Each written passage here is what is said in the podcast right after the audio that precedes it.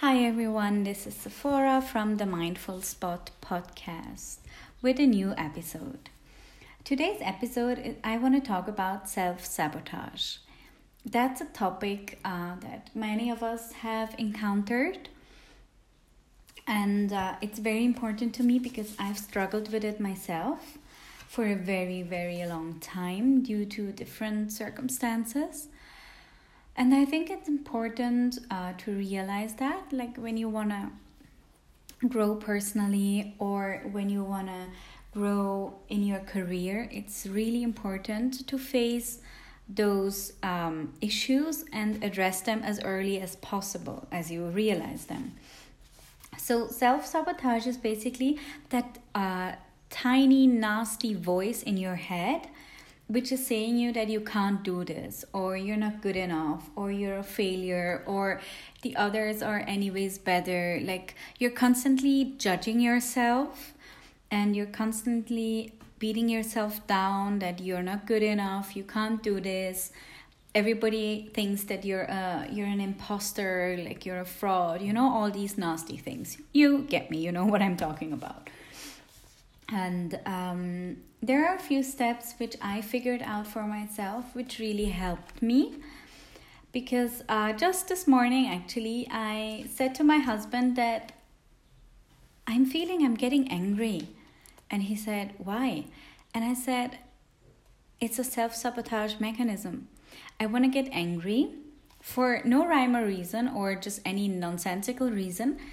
And then basically not start working because I would rather discuss with him for an hour and just kind of beat him down or beat myself down and have this long emotional discussion about nothing rather than do something creative, which is really bad. Like I'm totally self sabotaging um, with this. So I realized this pattern and I was like, wow, shit, this is mind blowing. So if this happens to me, it happens to other people. And it's really important for me that um, if you listen to this and you struggle with it, um, there are a few things that you can do, and it's a process. And I'm also still in it. I'm not a pro, but we're learning and we're growing every day. So here's what I did. So, first, I needed to kind of understand what self sabotage is. Um, we set our goal very often and we never really accomplish it. And if you wonder why, it's because our subconscious is basically fighting it, you know? It's like the subconscious sees self sabotaging as self preservation, like as a way of safeguarding it. Like, for example, overthinking. Like, I've developed that recently that I just overthink every little thing. And it's like, I overthink, like, ah, can I start working like this? Should I talk about this? Should I do the podcast about this? Should I start the podcast? Should I do it in English? Should I do it in German? And then finally, it leaves me completely paralyzed with inaction because I'm overthinking all the time about a certain topic, for example, and then I don't end up doing anything, which is really bad. It stands totally in the way of, of the creative flow of life itself. Like you don't experience life as this beautiful living if you're self sabotaging. So get out of it. no, I mean really it's it's really not cool to do that. So when you're like me an overthinker, um, this is for you. So try to just do it you know try to just like for example if you think of of um I don't know, recording a podcast, for example, or recording a YouTube video. That's like very, very difficult for most people because they don't like to see themselves on screen or they, they don't like their voice. So, my advice for you is to just record videos or just record voice messages and listen to your voice and get people who love you to give you feedback about it nice feedback first to just kind of you know soothe your soul so you don't feel that you're like an imposter or that you're stupid you know um, so that really helps. It really helped me. So i just started to to take videos and then just speak to my friends through the video. And even if they didn't respond much or they just responded in a in a text message it really gave me confidence. So that's why i i can now a bit freer um, record the podcast without really like you know overthinking it 3000 million times So, uh, yeah, the second point, which I found really um, actually eye opening, was to recognize self sabotaging behaviors and habits.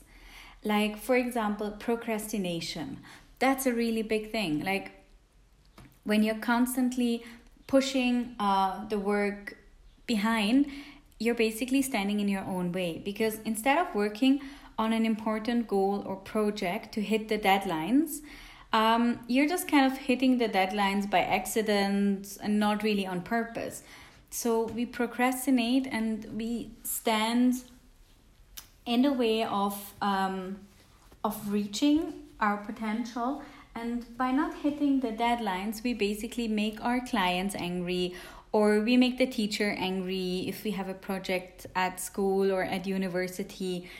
So that in a way stands in the way of our success because like this our clients think that yeah uh, this person is not reliable. So you start thinking of yourself that you're not reliable and basically your sub- subconscious has achieved what it wanted to sabotage itself. So uh, that's a really big thing. So if you're doing uh, if you're procrastinating try to really hit the deadlines, but I'm coming coming to that a bit later. So the next thing is um, the next behavior, which is really bad, and I bet all of you do this at sometimes, is negative self talk and negative self thinking. So, like the inner dialogue is constantly critical. It's like, I can't do this. I'm a failure. This person is much better. This person is more advanced oh they have so many followers. Oh they have this uh they're, they're doing a much better podcast than me. Or they're having amazing guests on their podcast.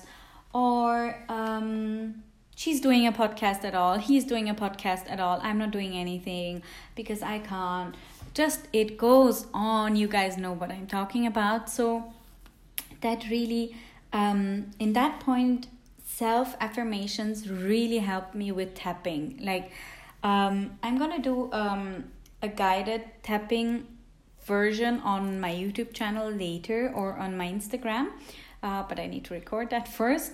Um, so, but I'm looking into that because I think it's really, really uh, very powerful. So, if you can kind of find online a few tapping videos to um, against self sabotage, try to um, try to google that and you'll find a lot of stuff i promise. So that really helped me. And just positive affirmations like i'm worthy of success.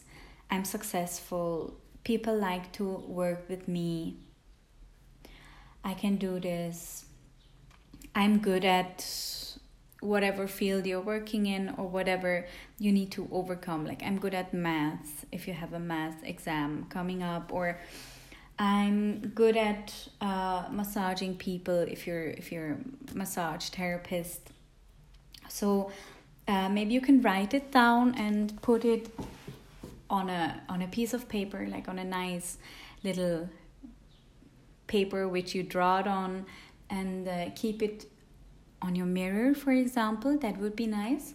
So you see it very often, or you have it as your screensaver, so you get reminded of the affirmation daily. I feel that's very important. And uh, also, what is a very, very, very big um, self sabotaging behavior is perfectionism.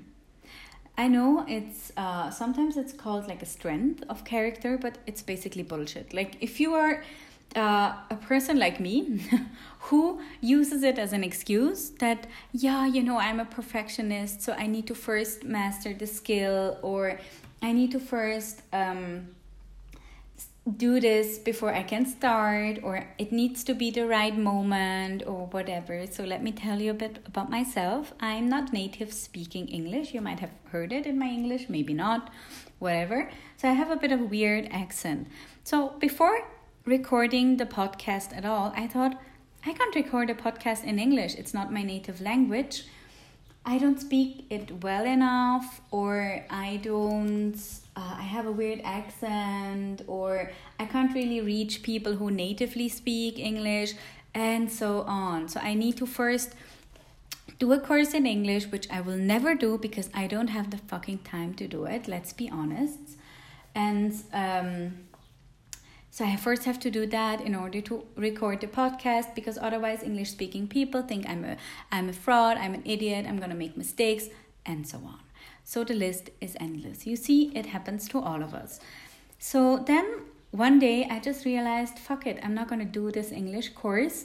I can speak English well enough. They understand me. They might not figure even out that I'm from Switzerland because Swiss usually have a bit weird accents when they speak English. Um, that might come from the time when I lived in India. So, yeah, I just said to myself, you know what, just do it because you're not going to do the English course, you're going to make mistakes, you're going to, I don't know, use wrong words, pronounce them wrong. People are still going to get the message because if the message comes from the heart, if you're doing something from the heart, it reaches the people. So, perfectionism is an impossible standard to keep because it's impossible. Like you you can't reach perfectionism and it keeps you from thriving at your goal.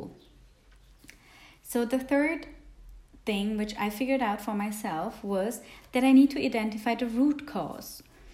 And i realized that self destruction comes from poor feelings of self worth so this is a really hard topic for many of us to actually um, see that we don't like ourselves. We don't love ourselves most of the times. We speak bad about our bodies. I mean, women especially. I'm also not exactly the friendliest with my body or even with myself. Like, I'm like, oh, I should do this, I should do that, and I'm not this, and I'm just constantly going on about my self worth. So I'm not nice with myself. I'm not kind with myself enough. And if I would be kinder with myself and if I would value myself more, then I know that I wouldn't self sabotage so much. Because why would you want to sabotage something which you love? You won't. Like, you're not doing this to your children, are you? So, or, or to your partner if you don't have children, or to your pet, whatever you can relate to. So, you're doing this to yourself because you don't love yourself enough. It's very hard, I know. And it's really mind boggling if you realize this. And I realized it and I was like, oh shit, I don't love myself enough. Because I'm sabotaging myself on a daily freaking basis, like all the time. And it just can't go on like this. I mean, how? So some people even use self sabotage as a twisted form of controlling their faith because they're scared to shine. People are scared to shine in the light. We're not scared of the darkest. We're not scared of our dark moments or of our dark side or of our failures in the sense of being a failure because we're comfortable with that. We're scared of making people feel uncomfortable when we shine. So that's a really big thing, and you should think about it. That try to shine, like be your most amazing, authentic self, because like this, you're gonna inspire people to be it as well, to be their most authentic and inspiring self that they can be. So do that. It really might help another person too. And work on fighting um, those self sabotaging behaviors and find out the causes and, and really be kinder to yourself. Like you could stand in front of a mirror and say to yourself, I love you 20 times. Like try it, it's not easy at all. You might start crying. I started crying. Self reflection. That's a really serious thing. It's a very, very powerful tool if you use it correctly. And it takes really serious self reflection to understand why you keep shooting yourself in the foot in the first place. Like, if you do this all the time, you have to really self reflect and figure out why is this happening and what is causing it and how to stop it. So most successful people take time to self-reflect on their behavior. They learn through that and through failure. So self-reflection is like, you know, they self-reflect after a project. What did uh, what went wrong, what did go well, how to do it better, and so on. So that really um, is a very powerful tool. Dive into it and uh, just start journaling. Just start writing your thoughts. Write about a situation where you realized that you self sabotaged and what was the cause what was the trigger what what made you angry like for example if you look in the mirror and you feel fat and ugly you go and buy a cake so you have to break that cycle. You have to realize that ah oh, the trigger was that i looked into the mirror and i felt that i was ugly. So i went and bought a cake for myself out of anger and out of disgust for myself. So next time when you look in the mirror maybe you can put a post-it note there and say you're beautiful. So next time you look in the mirror and you want to say that you're ugly and you're fat, maybe you can tell yourself that you're beautiful. And then if you're going to go and buy the cake, you're going to enjoy the cake and you're not going to feel disgusted or angry at yourself or even hate yourself for doing it. So that's a really big thing. Self reflect on those behaviors and understand why you're doing this. Fear now we're coming to the fifth point, and it's fear. Fear is big and it just stands in the way of everything. Like, fear, basically, everything you want to achieve is on the other side of fear.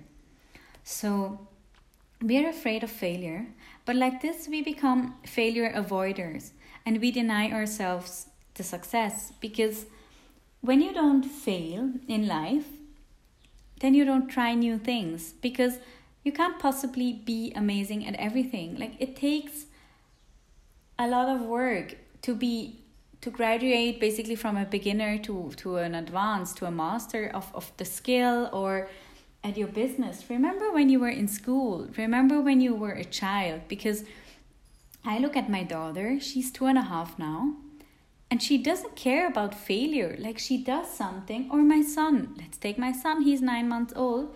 And he does not care about failure at all. Like if he can't do something he just tries and tries and tries till he thrives at it. And my daughter is the same.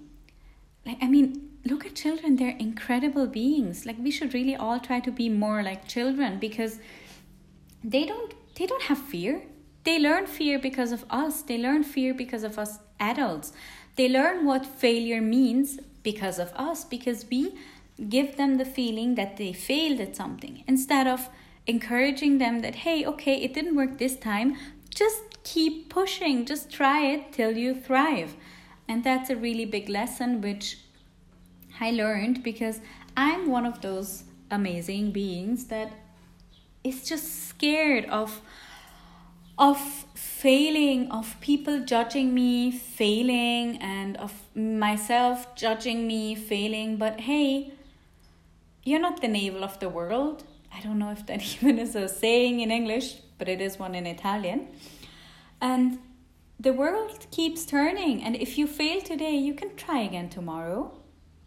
There are people who became successful at 50, there are people who became successful at 20. So it's a process. Everybody is on their journey, and fear is healthy, but only if it's really in a healthy way.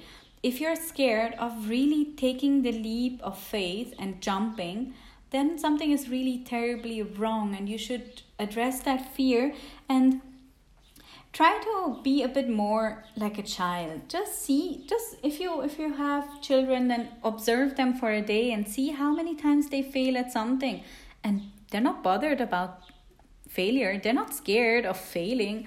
They're they're mm, most of the time they get annoyed because they can't do it for the first time. But then eventually they learn. They learn the most complex pl- blah, blah, blah, sorry. They learn the most complex things after failing at it over and over and over and over again. And then eventually they can master the skill. Like they can do complex things such as standing up and walking. I mean, hello, they just can do it because they've tried so many times, they failed, they fell on their bum, they fell on their face, and now they master it. So be a little more like a child and be a bit less like an adult, like a fearful adult. I feel that's a good piece of advice to give. And that's a really good good thing to live by. So what I figured out also is that the change of the behavior is really crucial. Like consider how your actions and your thoughts affect your happiness and how they're standing in the way of holding you back from your success in that also i tried positive affirmations like when i when i feel there are negative thoughts arising or as said this negative um, situation this morning where i figured out that i just want to fight i just want to have a discussion and an argument with my husband about nothing is basically um, a way of me self-sabotaging so in that i really um, try to be more positive and try positive affirmations for myself. So it really takes um, a lot of effort to do these things. And I feel if you're trying them and you really, really, really get your positive affirmations at the beginning, there it's gonna sound so weird, I promise. Like you're gonna sound like a creep telling yourself, I'm worthy of success. And it's like, okay, what the hell am I doing? But believe me, if you're doing this like for a week straight, you don't ever want to miss it. So that really, really, really does help. And try to stick with it. And also take small steps towards your goal. Like if you realize that, like me, you're sabotaging your success by constantly missing deadlines and not following through with leads or simply being disorganized like hell, then take small steps to organize yourself by, for example, taking five minutes daily to write down your tasks and to take concrete steps and actions to meet your goals and deadlines. So, this is something that really does help me. I still suck at organizing, I still don't meet all my deadlines, but I've become better, I've become more structured. I've um, taken it as a as a monthly goal to write my monthly goals and to try to meet them. So, one of my monthly goals for August was to record a podcast, and I'm doing it. So, I really reached it because um, I just stuck to it. I went for a walk this morning and I um, thought about what I wanted to speak about, and I made notes and I made a script and now I'm recording it. So if you start doing it, then you really enjoy also that um, you're not self sabotaging yourself anymore. And what I um, uh, I researched a lot about this whole mind body stuff, and what I read about, I think it was in one of Joe Dispenza's book, um, is that your body is conditioned to the negative thinking. So if you've been negatively thinking about yourself and self sabotaging for a very long time, it's gonna take a very long time to get out of it because your body and your ba- brain, like your brain is wired to self sabotage you. So your body is basically uh, chemically wired, let's say, I don't know if that's the correct medicinal medical term for it, but um, never mind. So, um, your body basically is addicted to those stress hormones, to those negative thoughts, to the negative feelings about yourself. So, you really have to basically go against the own chemicals in your body, go against your own thoughts if you really want to change that.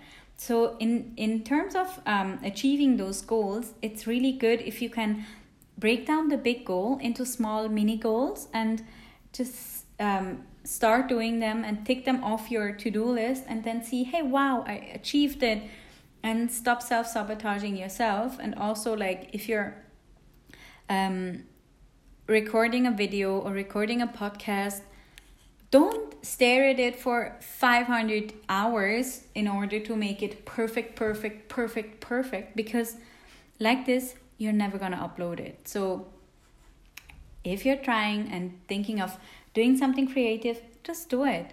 Even if it sucks at first, there are people are going to listen to it and they're going to really like it, I'm sure. And yeah, so take small steps towards your goal. And finally, be kind to yourself and trust the process because we are very good at being hard at ourselves, but we are not good at being kind to ourselves. So, a little more self love, a little more, more self care.